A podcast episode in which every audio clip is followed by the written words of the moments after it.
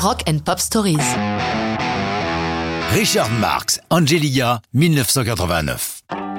Réussir son premier album est déjà une gageure pour un nouvel artiste. Faire aussi bien, voire mieux, avec le deuxième, c'est une autre paire de manches. C'est bien ce que se dit Richard Marx après le succès de son premier disque éponyme publié en 87, qui lui a donné quatre chansons classées dans le top 3, dont un numéro 1 Hold On to the Night, tout cela lui valant une nomination Grammy Awards et le titre non officiel de premier artiste masculin à obtenir quatre titres de son premier album classé dans le top 3.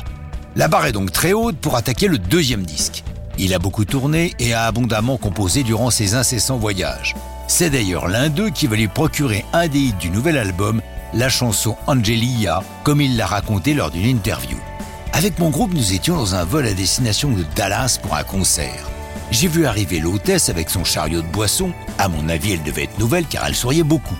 Mais surtout, elle était incroyablement belle. Quand elle est arrivée à ma hauteur, je lui ai commandé un ginger ale et j'ai lu son prénom sur son badge, Angelia. Et je lui ai dit que c'était un prénom magnifique. Elle a ajouté Oui, merci, mais ça se prononce Angelia. J'avais une chanson toute prête et tout ce qui me manquait, c'était ces quatre syllabes.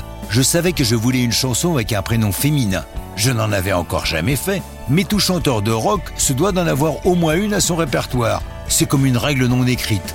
Il fallait que je finisse cette chanson et ce vol avec cette hôtesse m'en a donné la clé.